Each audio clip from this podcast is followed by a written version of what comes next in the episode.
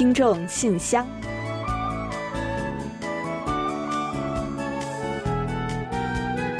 分享最新动态，聆听您的心声。听众朋友们好，我是李璐，欢迎您收听全新一期的《听众信箱》节目。听众朋友大家好，我是婉玲，很高兴跟大家相会在信箱节目之中了。俗话说呢，你不理财，财不理你啊。那理财呢，无疑是我们生活当中很重要的一部分。没错，太对了。但是呢，要说以前的年轻人啊，给我们的印象呢，好像是都不怎么在乎这个理财的事情，甚至呢，有的时候会月月光啊。但是啊，现在的 MZ 世代可是不一样了。嗯，那 MZ 世代呢，是指八十年代到两千年代出生的人这样的人群啊。他们呢，也是现在理财最活跃的群体之一吧？嗯，有多活跃呢？跟您说啊，现在的年轻人连聚会都要聊理财。嗯，是啊，这是一个好现象吧？那话说啊，MZ 世代最看好的未来理财方式呢，首先是房地产。认为呢，这是财产增值的最必要的一种理财方式。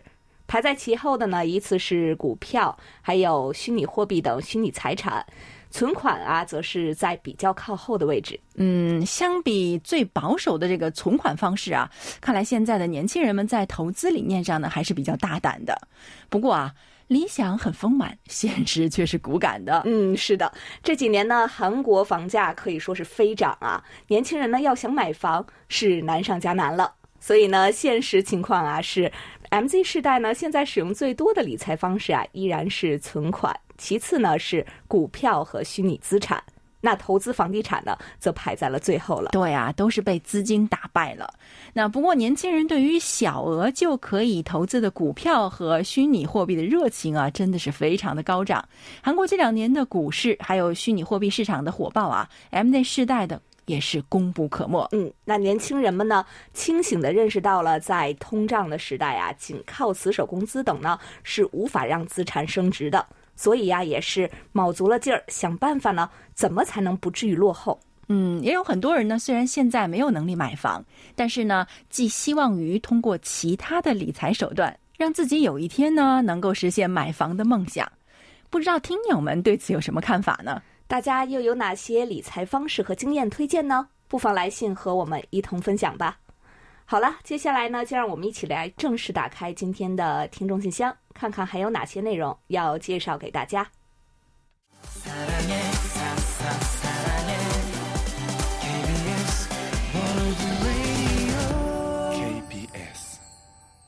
欢迎回来，您正在收听的是韩国国际广播电台的听众信箱节目。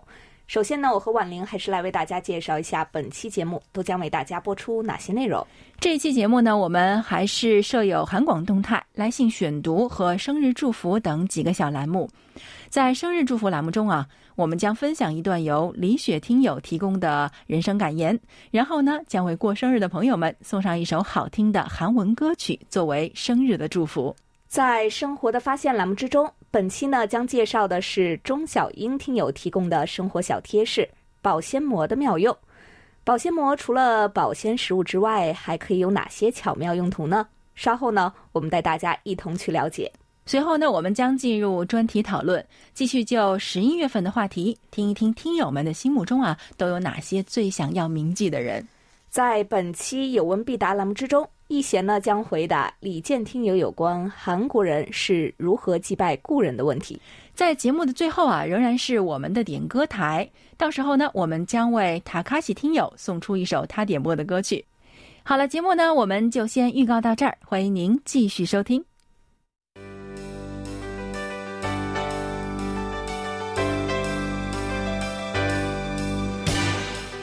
听众朋友，欢迎进入今天节目的第一个环节——韩广动态。那首先呢，年底又到了啊！之前呢，我们已经预告给大家，年末呢，我们会有一系列的新鲜活动和节目奉献给广大的听众朋友。嗯，是的。那年末的第一活动呢，已经拉开序幕了，那就是我们二零二一年度的 K-pop 年末盘点调查活动已经开始了。我们已经在我们的网站上开设了在线调查问卷。调查广大韩流的音乐迷们过去一年最喜欢的歌手、组合和歌曲，欢迎听友和网友们踊跃参加本次调查活动。此次调查的时间呢，将持续到十二月六日周一。结果呢将在我们的韩流冲击波节目当中揭晓。那参与调查的幸运听友将有机会获得我们的精美礼品。哦，对了，今年呢我们还特别新设了年度最佳 solo 歌手调查，期待歌迷朋友们呢都能为自己喜欢的歌手投上宝贵的一票。还有呢，我们要在这里通知大家一下，我们的中波幺幺七零千赫发射站将从十二月一日开始维修，因此十二月大约一个月期间，幺幺七零千赫将暂时停播，还请广大听友多多谅解。我们呢也会尽快的完成维修工作，如果能够提前结束的话呢，我们也会在节目之中再及时的告知各位听友的。嗯，是的。那短波听友们呢也知道，我们最近频率上呢是有些变动的。我们秋冬季的频率改版的相关信息啊，已经更新到了网站上，大家可以到我们的公告栏或者是线上频率表中去查询。那鉴于有听友呢询问我们在线频率表的获取方法，在这里呢也再为大家来介绍一下，请听友们前往我们的网站，找到首页最下端的关于我们，进入之后呢，可以看到最下方有收听方法。通过广播时间及频率一项呢，即可以查询我们的最新频率表了。嗯，同时呢，大家也可以一并看到节目表、收听方法等各项信息的。欢迎听友们多多点击查询，了解我们服务的各个平台和时间、节目等。另外呢，大家都知道，今年是我们中文广播开播六十周年。八月份我们在庆祝生日的时候呢，也曾经向听友们预告说，年底呀还会有一档特别节目庆生。所以呢，十二月二十五日我们将播出一期特辑，纪念中文广播开播六十周年。嗯，到时候呢，我们将邀请多位在韩的职场人士一同在节目中畅聊，敬请大家多多期待，准时收听。嗯，是的，那也因此呢，因为十二月二十五号我们会播出特别节目嘛，那当天呢我们就没有这个听众信箱节目了。呃，也就是说呀，十二月十八日呢是我们今年听众信箱的最后一期节目的播出时间，请听友们留意收听。啊，最后呢，我们想再简单的预告一下，今年寒流冲击波节目呢也会举行神秘礼盒活动啊。这已经是节目组第三次举办这一活动了。嗯，是的。那具体的活动参与主题和参与时间呢，会在我们明天，也就是周日播出的寒流冲击波节目当中呢揭晓，敬请听友们多多关注。好了，本期动态环节就介绍这么多消息，下面我们准备进入来信选读，分享听友们的来信。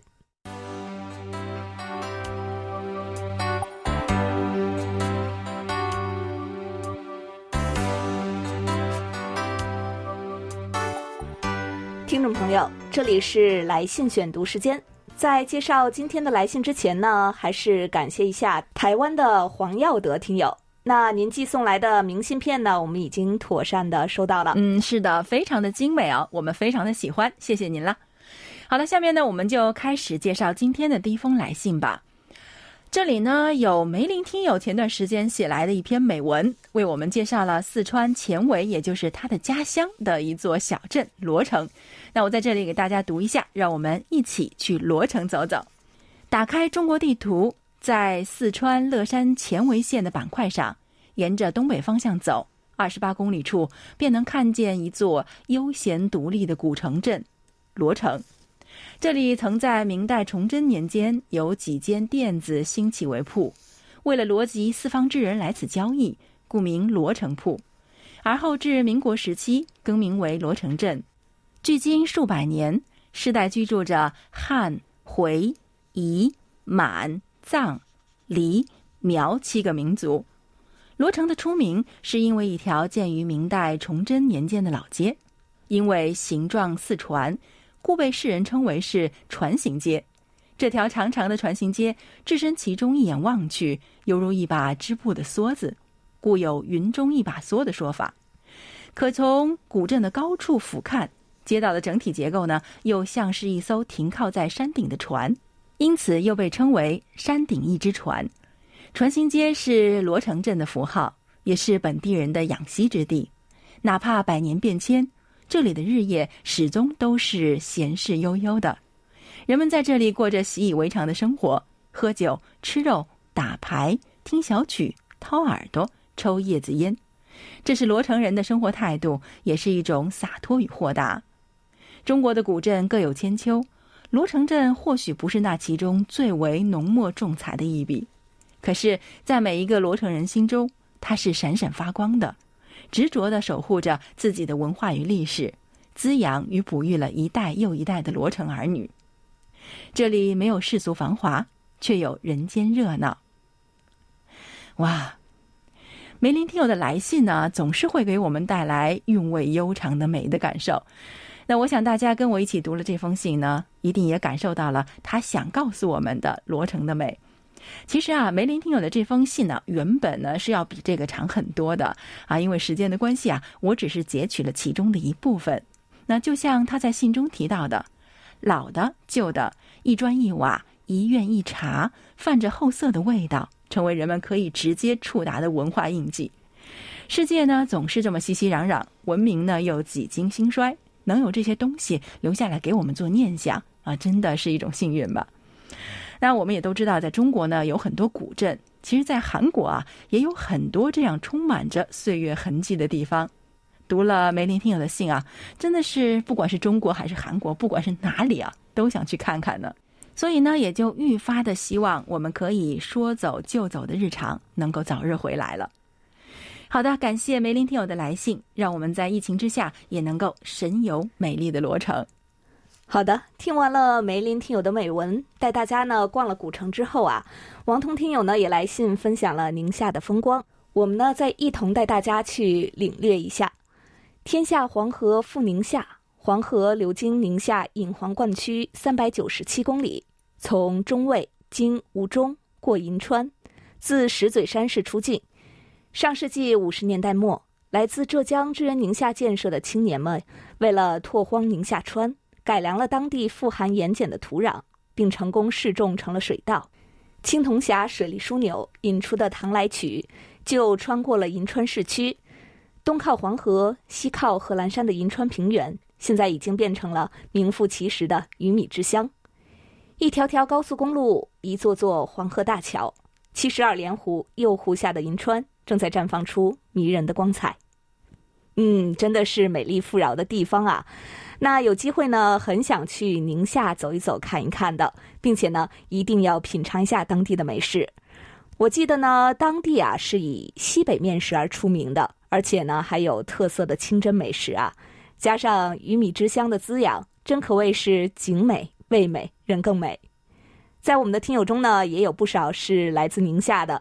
那您眼中的家乡又是怎样一番模样呢？欢迎大家呢一同来分享。同时啊，也要感谢王通听友的来信，为宁夏喝彩点赞。好的，非常感谢我们的老朋友王通听友。我们的另一位老朋友单金海听友也写来一封久违的信，他在信中是这么说的。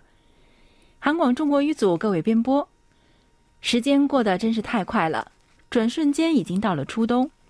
此时的河北刚刚经历了严寒的考验，一场大雪的到来掩盖了秋的颜色。我们还没来得及享受秋天的美丽，就已经等到了北风的刺骨。路上行人的棉服，农田里摇曳的玉米杆，还有那开始枯萎的绿意，都在预示着冬的寒意。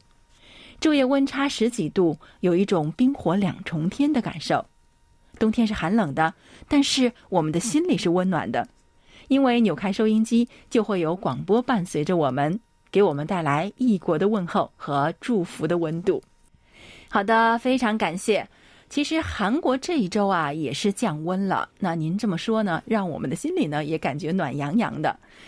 最近这段时间呢，没怎么收到单金海听友的来信呢，是留理由的。他在信中说啊，今年我与韩广联系的很少，主要是生活所累。上半年我的奶奶病重到去世，很长一段时间我都在忙碌中。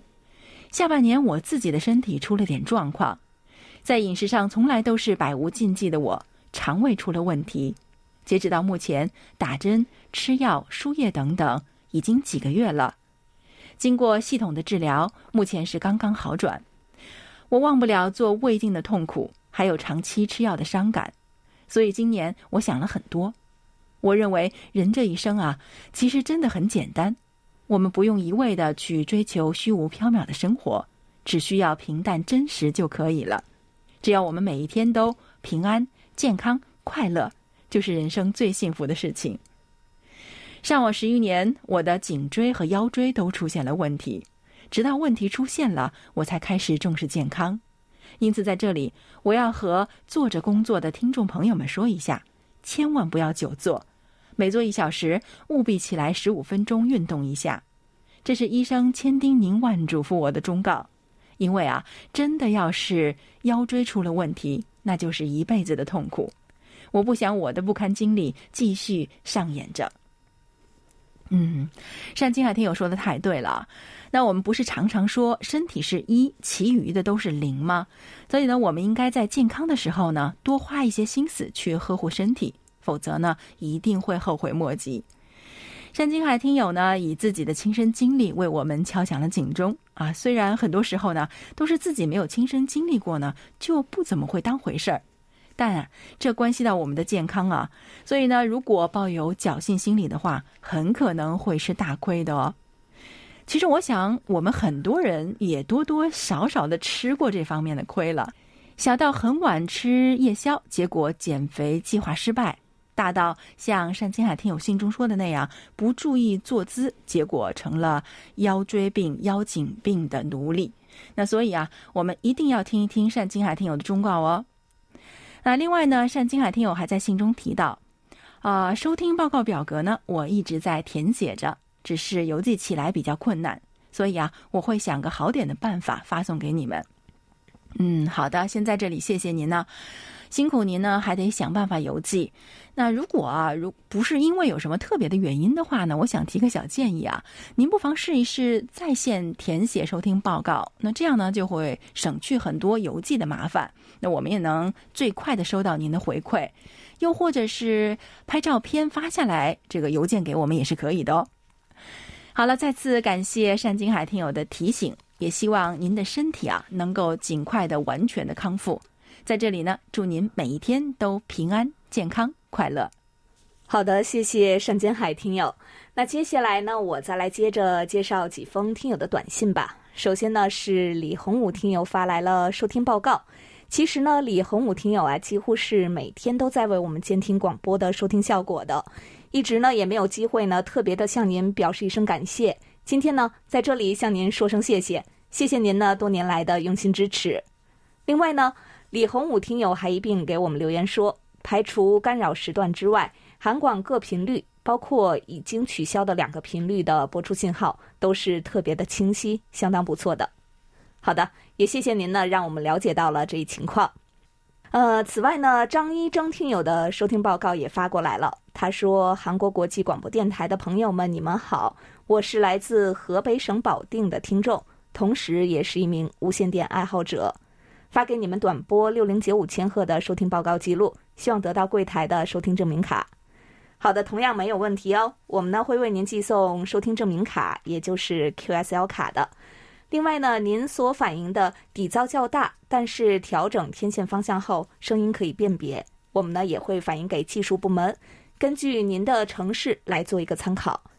同时呢，也感谢您一并发来了您录制的收听视频。后期呢，您又来邮件更正了收听的日期，我们也都看到了，感谢您。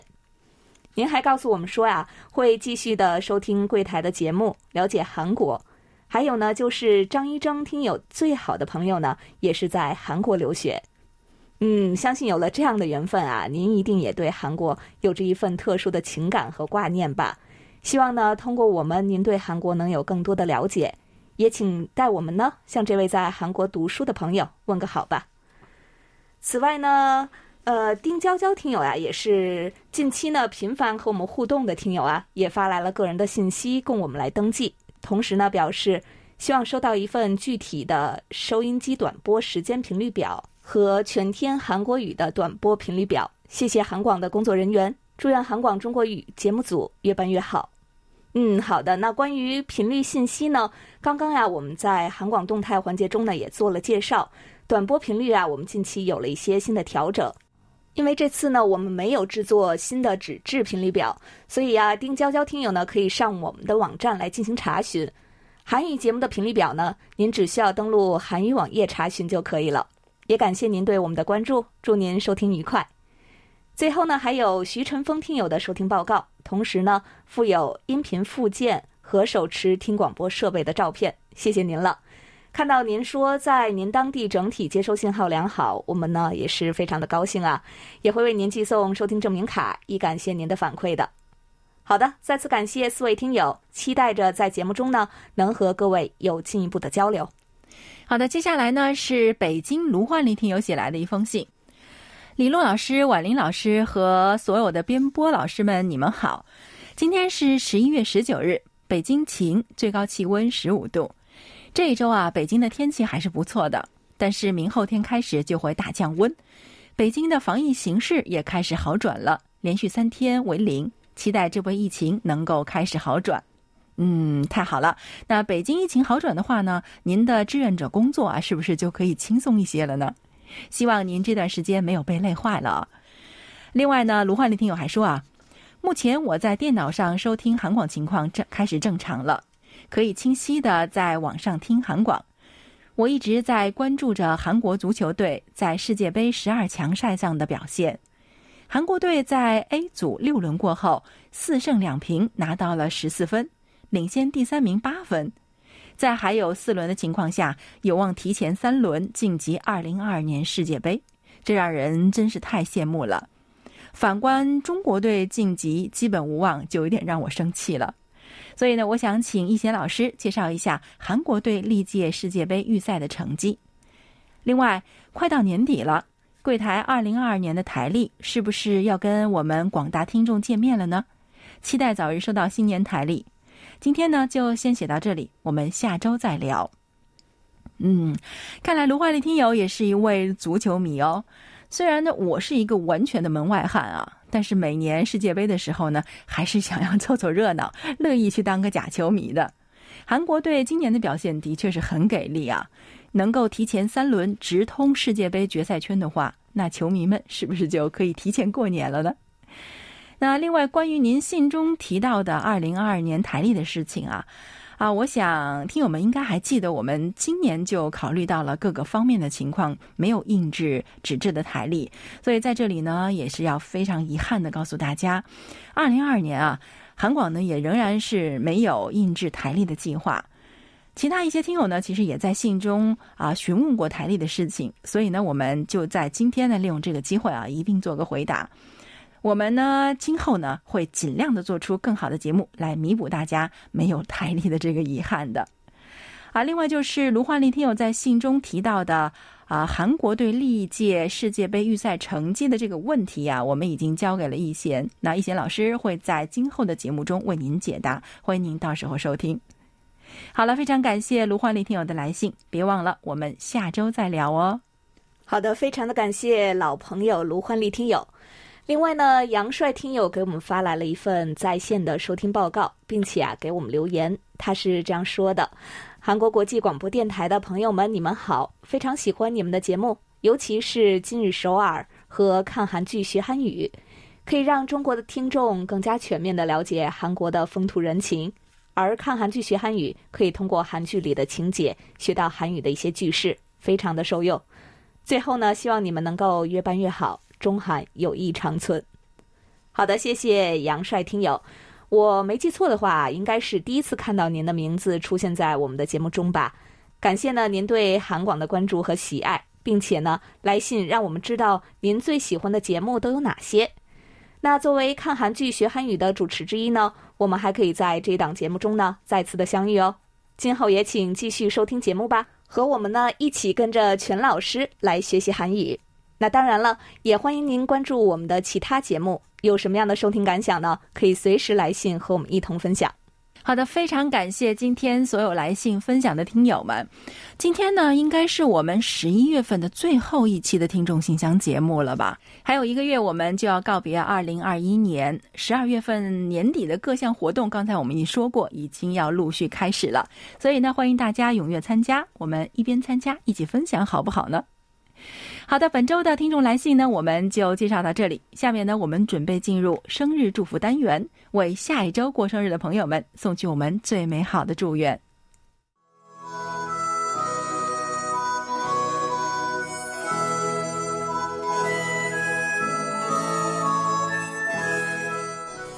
每个生命都是独特且美丽的组合在一起共同谱写出了一曲婉转动听的生命之歌。此时此刻，在韩广这个大家庭里，让我们把最真诚的祝福送给您。欢迎来到生日祝福。今天我们要送给大家的是一段由辽宁李雪听友分享的人生感言：所有美好都会不期而至。人生如草木，总要经历一些风吹雨打，才能让浮躁的心沉静下来。时间渐行渐远，秋冬已来，就别再想夏天的事情。给时间一点时间，让过去的过去，让开始的开始。人生从来都不会被定义成一种样子，岁月的苦与甜，皆是成长的洗礼。拾一片落叶，它与时光分享。于岁月中笑对沧桑，洒脱前行。只要你还愿意努力，时间一样会回馈你惊喜。所有美好都会不期而至。好的，感谢李雪听友同我们分享刚才这段话。接下来，我们就把这首由复活乐队演唱的《西亚》送给十一月份过生日的所有听众朋友们。祝福各位在生日这一天都能像李雪听友刚刚在感言中分享的那样。所有的美好都不期而至。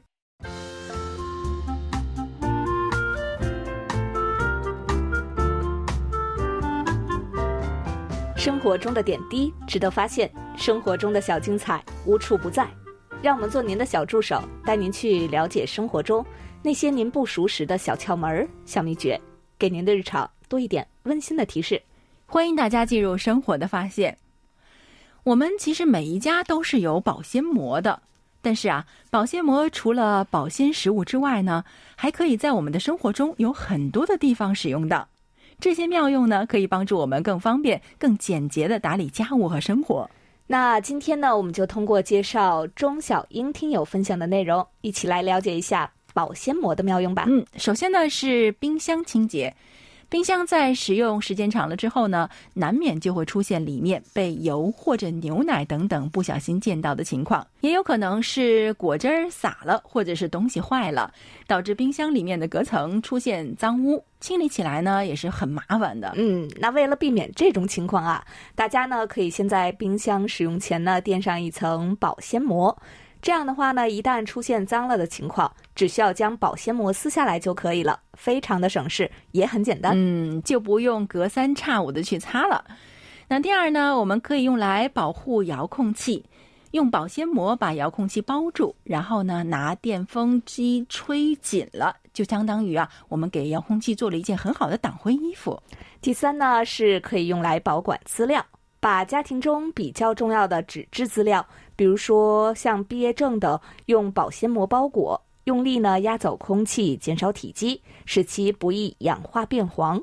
而且啊，透明的保鲜膜里面呢一目了然，方便查找。是的，那还可以把单张的资料，比如说奖状啊、集体毕业照等等照片呢，紧凑的卷起来，然后呢塞到这个保鲜膜纸的芯儿里，然后呢再用保鲜膜包住。嗯，真是一个妙用啊！那第四呢，保护灶台旁边的墙壁，在家做饭的时候呢，难免会油花四溅，可以呢，在炒菜之前把灶台旁边的墙壁呢用湿抹布擦一下，然后呢贴上保鲜膜，钻饭呀轻松的一接，干干净净，免受擦洗墙壁之苦了。哇，听起来很是实用的哦。那第五个呢，就是清洁油污的厨房窗户和墙壁。首先呢，我们可以将清洁剂喷到这个油污上面，然后啊，将保鲜膜平整的贴在上面。利用保鲜膜保存水分的特点，使清洁剂呢不流淌、不挥发。三十分钟后啊，油污呢就泡下来了。嗯，然后呢，揭开保鲜膜，再将保鲜膜呢揉成一团，轻松的来回擦拭，再用干报纸呢擦一下，就非常的干净了。也可以再用干净的布呢擦一遍。嗯，第六呢就是护理干燥的皮肤。沐浴之后，在脚跟涂抹乳液，然后贴上小片的保鲜膜，再套上袜子。第二天啊，脚跟的皮肤就会变得很是滋润。哇，这相当于一个自制的脚膜呢。那当然啊，身体其他的部位的皮肤过于干燥呢，也可以用同样的办法去处理的。对的，该办法呢也同样可以用来护唇哦。第七呢是帮助玻璃杯不留水印。家里的玻璃杯啊，不管怎么刷干了后呢，都会留下水垢的，显得很不透亮。那使用保鲜膜呢，就可以解决这个问题了。取一块干净的保鲜膜缠在手上，用来擦玻璃杯呀，杯子呢就会很透亮、很干净了。哇，还有这种妙用啊！那我回家得去试试了。那第八个就是保存不经常使用的餐具。我们平时很少用的餐具，或者是勺子啊、叉子等等呢，可以用保鲜膜包起来。这样的话呢，既不占地方，又能够保持干净，防止震荡破损。第九呢是用来护发，洗发之后呢，在秀发上均匀的涂抹滋养发膜，避开发根的部位，再用保鲜膜将头发包住。更利于营养成分的吸收。嗯，这就是来了个 D D I Y 是吧？在家里面自个儿美美发美发美容。对了，好了，听众朋友，以上呢就是我们今天给大家介绍的保鲜膜的妙用。您听了是不是也跟我们一样在感叹？哎，我怎么没有想到呢？觉得有用的话，您就赶紧用起来吧。在此呢，我们也要特别感谢钟小英听友的精彩分享。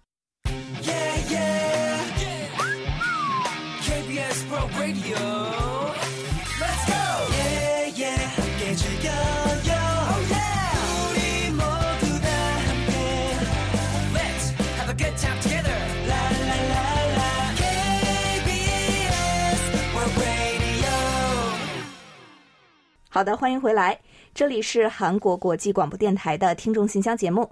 下面我们准备进入今天的专题讨论，继续就十一月份的话题分享听友们的观点。嗯，好的。在此之前呢，我们要先来预告一下十二月份的讨论话题内容。十二月份的话题是，请谈谈二零二一年您的成就与收获。那下一周呢，我们就将进入新的一个月份了，也是今年的最后一个月了。所以呀，刚刚大家也听到了，十二月份的话题呢，我们面向听友们征集您对过去一年的回顾，欢迎大家呢积极来稿参与。嗯，如果您希望再了解讨论话题的内容呢，大家可以前往我们的官网，找到听众信箱的专题讨论板块进行查阅的。参与的听友呢，请将您的想法写成短文，然后啊，一定要记得提前发送至我们的邮箱，以确保我们能够在节目中及时的播出。参与讨论的幸运听友呢，还有机会获得我们赠送的精美奖品。好的，下面呢，我们再来介绍一下本月的讨论话题，请谈谈您心目中最想要铭记的人。好的，下面呢，我们就一起来分享听友们的讨论内容。陕西的郭慧明听友针对二零二一年十一月份的讨论话题发表了自己的看法。大千世界，芸芸众生。有让我感动的，有让我开心的，也有让我崇拜的。近八十七年前，世界上最著名的现代物理化学家居里夫人，永远的铭记在我的心中。记得我第一次接触居里夫人的故事，是小学三年级语文的教科书之中。从那时起，居里夫人感人的故事就一直激励着我勇往直前。我为居里夫人颠簸的生命历程所震撼。也为他那百折不挠的科学精神所征服，为他那在艰苦条件下依旧坚持做实验的不懈精神所感动，为他那敢于创新的科学品质所钦佩。居里夫人的名言中有这样一句话：“荣誉就像是玩具，只能玩玩而已，绝不能永远守着它，否则就将一事无成。”在我眼中的居里夫人是为科学献身的人。因为当他发现了高放射性物质镭之后，又不怕辛苦的花费了三年九个月的时间，从成吨的废渣中冶炼出了零点一克镭。要从上吨的废渣中冶炼出镭，真不是一件容易的事情，而且也只有零点一克。由此可见，居里夫人是不怕辛苦的。现如今，虽然居里夫人已经去世八十七年了。但是她的这种高贵的精神仍然活在世上，造福人类。虽然这位伟大的女科学家离开了我们，但是她的精神永远活在我们的心中。居里夫人的优点还有很多很多，她自信，她坚强，她持久以恒，这些正是我们今天所缺少的东西，非常值得我们新时代新时期的今天学习和借鉴。一九四三年，六十六岁高龄的居里夫人离开我们远去了。但是他的发现、他的成果、他的伟大，永远的留在了世人心中。居里夫人为了人类带来了贡献，大家将永远铭记这位杰出的女性，并且永远敬仰她、赞美她。居里夫人也会在历史的里程碑上万世流芳，永垂不朽。好的，感谢郭慧明听友，让我们也一同向居里夫人致敬。好的，谢谢郭慧明听友。另外，贾鹏程听友呢也简短谈了谈自己的想法。对于贾鹏程听友来说呢，最想要铭记的人，一是为民族做出过巨大贡献的人，比如说军人，因为在国家处于危险时期的时候，是他们冲锋在前，保家卫国；二呢是在你困难时期伸出援手帮了你一把的人。他们在你穷途末路时，并没有另眼旁观、落井下石，而是伸出援手拉你一把。好，以上呢就是贾鹏程听友最想要铭记的人。好的，感谢两位听友的分享。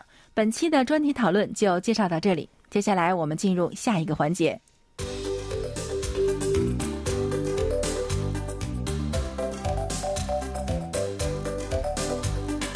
有问必答。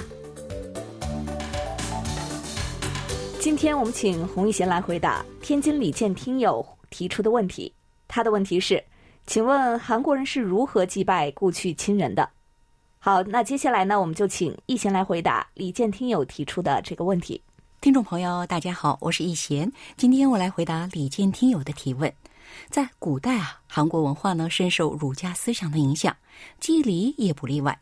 古人尤为重视祖先的在天之灵，他们的安息之处，且相信祖先会保佑子孙平安、富饶与前途。因此，在故去亲人与祖先的生日或者是忌日、传统节日，都会举行祭奠仪式，祭拜故人。如今呢，祭礼在韩国依然受到重视，很多家庭定期通过祭奠仪式祭拜祖先。韩国的祭奠仪式呢，大致分为祭祀与查礼。祭祀是给已故亲人与祖先举行的祭奠仪式，查礼呢，一般指春节、中秋节等传统节日在家里举行的仪式。以祭祀为例，古时候呢，在葬礼结束以后啊，还给故去亲人祭祀。在为期三年的丧期，需要举行初余祭、三余祭、小祥、大祥、祭祭。实际祭祭等一系列的祭奠仪式，不过到了现代呢，大祥、禅祭等许多仪式已经被简化或者是失传。如今，大多数的家庭只举行四十九祭、祭祭等比较重要的祭奠仪式。那每逢祭祀呢，妇女们都会精心准备水果、煎饼、鱼肉、糕点等很多祭品，在仪式中，子孙们敬酒摆在供桌上。以后呢，跪地行大礼。茶礼是在传统节日，子孙们为了追悼祖先并表达感恩的祭奠仪式，还祈求祖先保佑子孙的安康与繁荣。每逢节日，散居各地的家人都会赶回老家团圆。与此同时呢，还精心准备祭品，为祖先举行茶礼。比较讲究的家庭呢，通常在晚上过了十二点以后举行查礼，为的是在一天的开始祭拜祖先。这时候和祭祀一样，在供桌上供奉一些祭品。那么对于老一代来讲，在清明寒食之际上坟扫墓也是祭拜故人的重要传统。这时候呢，气清景明，万象更新，大地上充满了生机。人们呢会准备一些水果啊、米酒、年糕等祭品上坟扫墓。还有，随着火葬的推广，很多人呢已经面对无墓可祭的情况了。在此背景下，韩国呢也出现了网上祭拜平台，给人们提供专业的又全新的祭祀方式：线上祭拜、线上扫墓、线上追悼等等，方便人们随时随地祭奠故去亲人与祖先。好了，听众朋友，今天给大家介绍到这儿，希望李健听友满意。我们下次再会。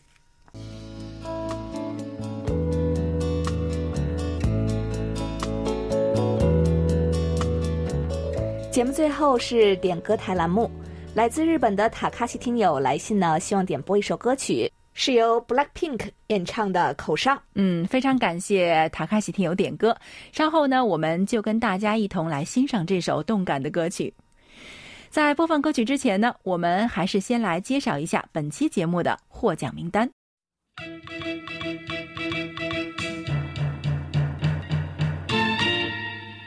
本期节目的奖品，我们分别送给王通听友和杨帅听友。另外呢，还有两份奖品呢，我们要送给李健听友和李绯闻听友。好的，恭喜四位获奖听众朋友。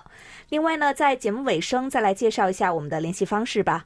我们的电子邮件地址是 chinese at kbs 到 co 到 kr。